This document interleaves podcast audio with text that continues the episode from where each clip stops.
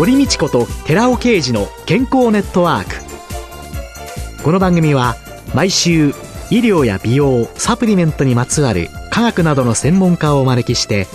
私たちの健康のために役に立つお話を伺う健康生活応援番組です。包摂体サプリメントと MGO マヌカハニーで健康な毎日をお届けするコサナの提供でお送りします。ここでコサナから美容と健康のための無料セミナーのお知らせです来る1月28日火曜日午後5時から6時まで東京日本橋のコサナ東京本社にて第22回美容と健康を科学するコサナのセミナー一生ものの美肌になる最高の食べ方図鑑の読みどころを開催いたします。講師は番組レギュラーで神戸大学医学部客員教授の寺尾啓二社長。なお、講演後午後6時から7時までニュージーランドカフェ赤坂ケータリング料理を囲んでの懇親会も開催いたします。セミナー、その後の懇親会も参加無料です。参加ご希望の方は、コサナホームページの応募フォームから、もしくは、東京03-6262-1512までお電話でお申し込みください。コサナから美容と健康のための無料セミナーのお知らせでした。こんにちは、堀道子です。今月は治療院レラハルセの鍼灸師田中光さんをゲストに迎えて冷え症克服で体調すっきりと題してお送りします。なんだかね、失礼かなと思ったんですけど、母と話をしているような気になって、お姉さんですかね。すいません。治療院レラハルス。これスペイン語でリラックスするとかっていう、うん、あなたがあなたをリラックスさせるというふうな意味なんです。私のとこへ来ればリラックスさせてあげますよという、そういう意味ではないんです。自分でリラックスする。自分が。でもリラックスってそういうもんじゃない？リラックスさせてあげようという人が近づいてきたら緊張するわよ。それはそうですね。自分でするしかないもんじゃないですか。ええー、うん。で、どんな治療なさってるんですか？うちはもう針を使っての治療ですけど、はい、あと、カーボン光線器というものを、私は、ああいう光線器の中では一番優れてると思うんですね。ええ、本当に長く、100年近く使われてるようなもんなのかしらね。原爆病の治療なんかにも使われた。ええ、すごいなと思うのは、どんな症状にもいろんな光の種類を変えることによって対応していくんですけど、太陽光線をいろんな形で出すことができる治療器なんですね。はい。私が実際にすごいなと思ったのは、火傷した人がいてね、同じようなところの火傷で片っぽの人はカーボン光線器を当てて治療して、もう片っぽの人は病院に行って、火傷の治療をして。かなりひどい火傷だったけど、えー、カーボン光線器を使った人はね、本当に全く火傷の跡もなく治ったんですよね。ケロイドみたいになることもなく。うん、全然ケロイドもなく。それでもう一人の人は、ケロイド作りましたよね。で、ケロイド作っちゃってから慌てて、光線器を当てたけれども、もうダメだった。すごいなと思って、その光線器って知ってる人はね、小さいお子さんのいるうちはね、私もね、なるべくこれ買った方がいいよっていう、子供ってどんな時にさ、火傷したり、切り傷作ったりとかっていうことがあるかわからないじゃないですか。えー、でもあれさえあれば、どんな火傷でも綺麗になりますもん。すごいでしょ？で、もちろん内臓関係とか、全部大丈夫ですよね。それを一人の人に4台用意して、それを当てながらの針の治療というのをやってます。で、また私がね、そういうキャラなんでしょうけど、こういうふうにやればこの人は絶対良くなるっていうことを考えると、金に糸目をつけないっていう言葉がありますけど、ええ、時間に糸目をつけなくなるんですよ。葛藤があるんですけどね、私もね、仕事でやってんだぞ、こんなことやってていいのかとか思うこともあるんですけど、ええ、でもね、3時間、4時間、5時間かけるような治療をやってます。全身がね、アトピーの人が来るの。真っ黒も全身が。乳幼児の時からのアトピーなの。でね、なぜだかわからないけど、一度も今まで治療院に行ってないの。そういう人が来るでしょう。えー、私もね、こんなすごいアトピー治せないよっていうふうに思うんだけど、えー、実は何とかさせることができるだろうというふうに思ってるの。そうするとね、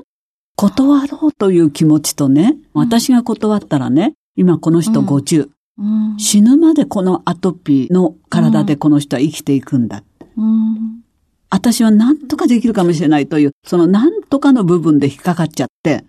この人がずっとこの体で生きていくっていうことを考えると、私は天の神様にね、どうしてそんなひどい運命をこの人に与えたんですかって、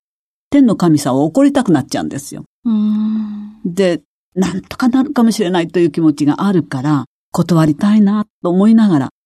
一回来ると6時間の治療をね、1年半ぐらい続けたら、その間葛藤するんですよ。私そんな偉い鍼灸師じゃないから、同じお金なら楽な方がいいよとか思いながらね、少しぐらいお金を余計にもらったところでね、会う仕事じゃないわけですよ。だって鍼灸師って、早死に商売なんですよ。自分の生命エネルギーを出してしまうから、名のある先生で何人も50代、60代で死んでるんですよ。いかに死なないでこの商売を長くやるかっていうことはすごく大事なんですね。好きな仕事だったら。うん私もだから考えちゃいますよ。ええこんな大変な人をね、引き受けてね、いいのか？みっちゃんって本当に自分にいつも呼びかけ呼びかけ一年半。そうしたらね、顔とまず手から綺麗になってったんですよ。それはみっちゃん鍼灸師冥利につきますよね。そうですけどね。ええ私そんなね、自分の命を削ってやるようなことが好きじゃないんですよ。そんなセンチメンタルな人間じゃないですから。でもね、出会いというものはね、嬉しいでしょうね、治っていく方は。私も急に天の神様に、この間小づいてすいませんでしたとかって言いたくなっちゃう。患者さん自身もね、ちゃんと私のことを受け入れてくれてて、うちはね、患者さんたちがすごく長いんです。10年、20年。私が36年間やってるけど30年近い人もいる。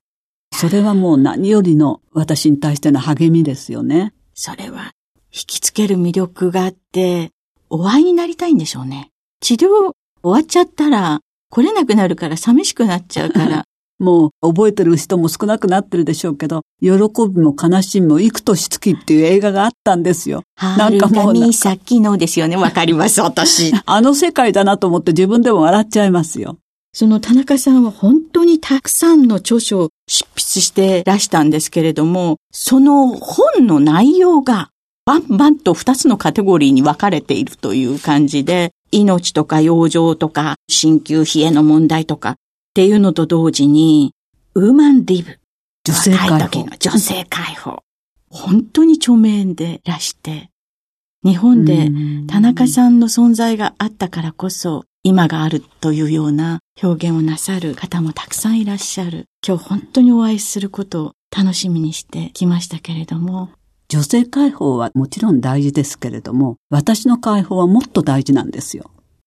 で、私ね、はい。いつでもね、まず第一に、もっと私が深く呼吸できて、もっと生きていることが楽しくなって、そういう風になるために、こっちの問題にやむなく取り組んで、みたいな感じでね、来ただけなんですよ。それが個人から発しても、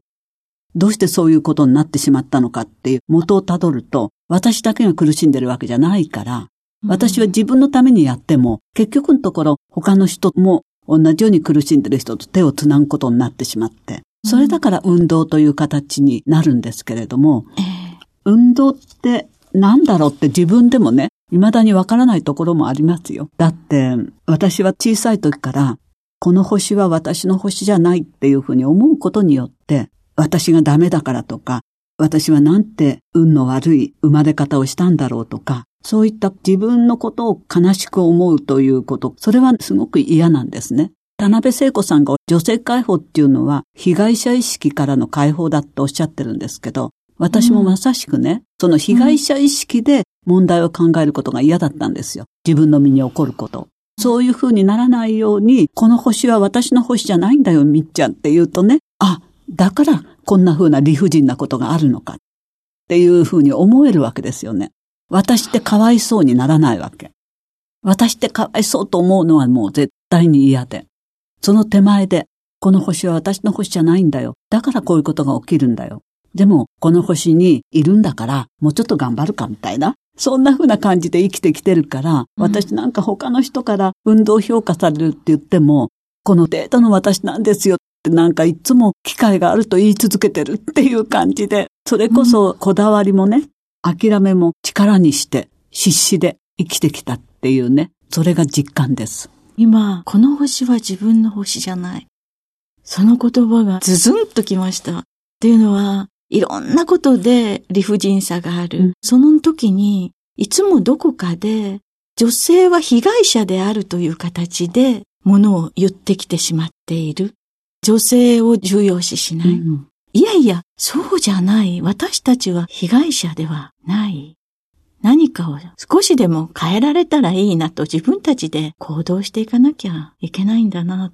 この星を少しでもよくできたらいいななんて思いましたけれども、うん、近々映画が上映されるということで、はい、ドキュメンタリー映画、まさにこの星は私の星じゃないというこんなタイトルでございますけれども、これらに関しましては今後いろんなところで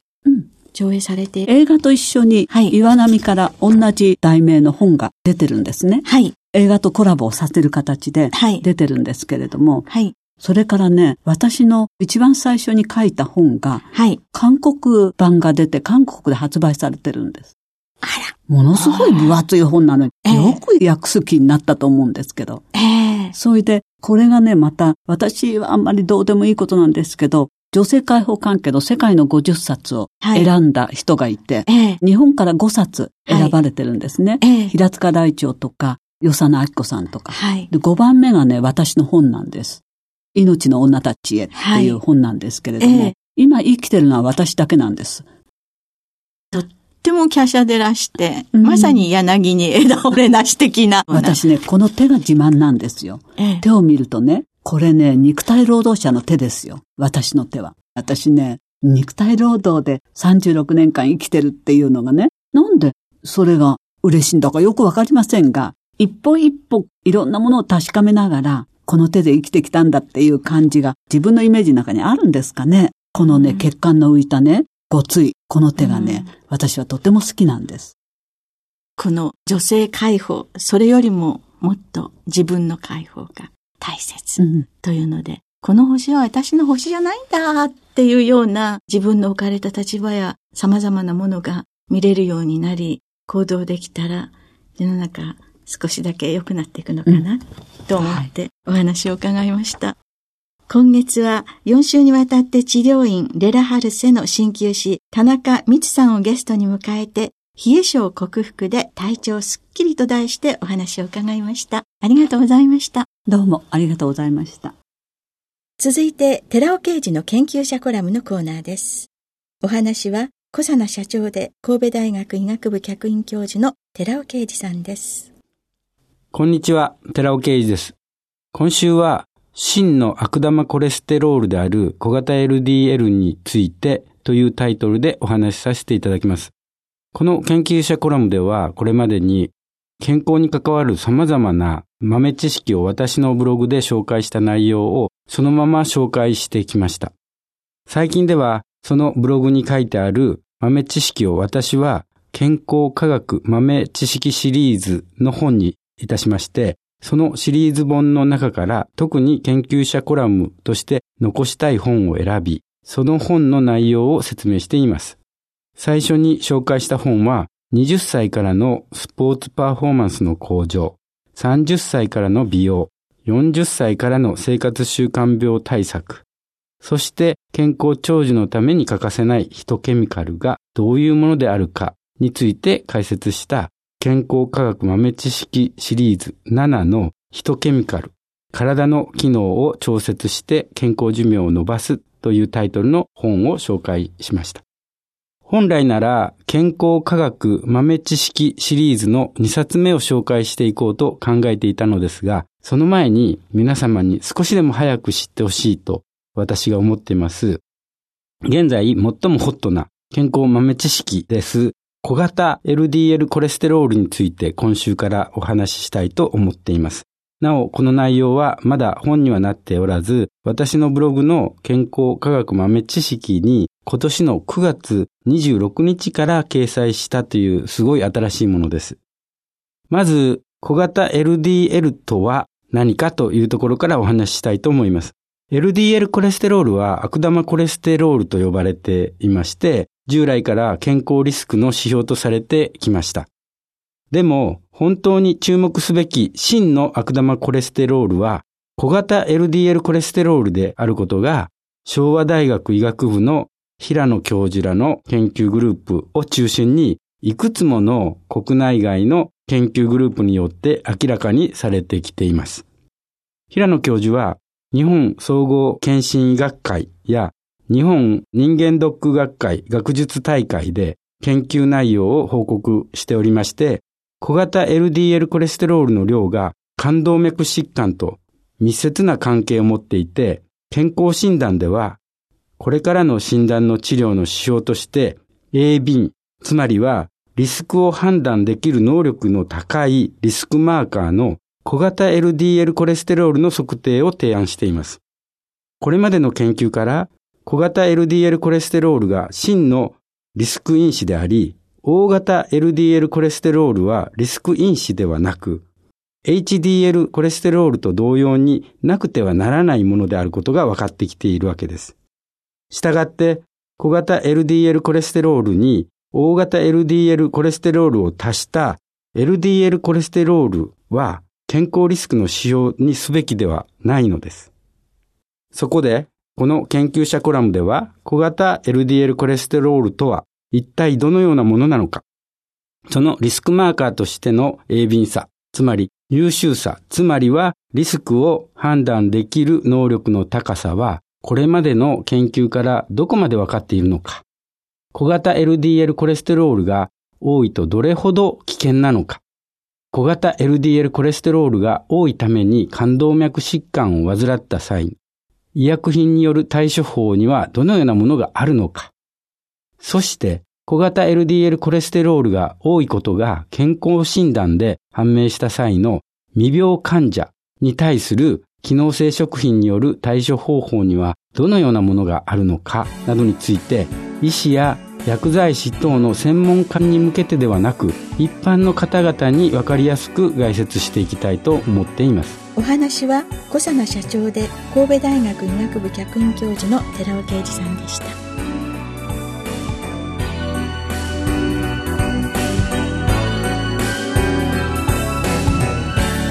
ここでコサナから番組をお聞きの皆さんへプレゼントのお知らせです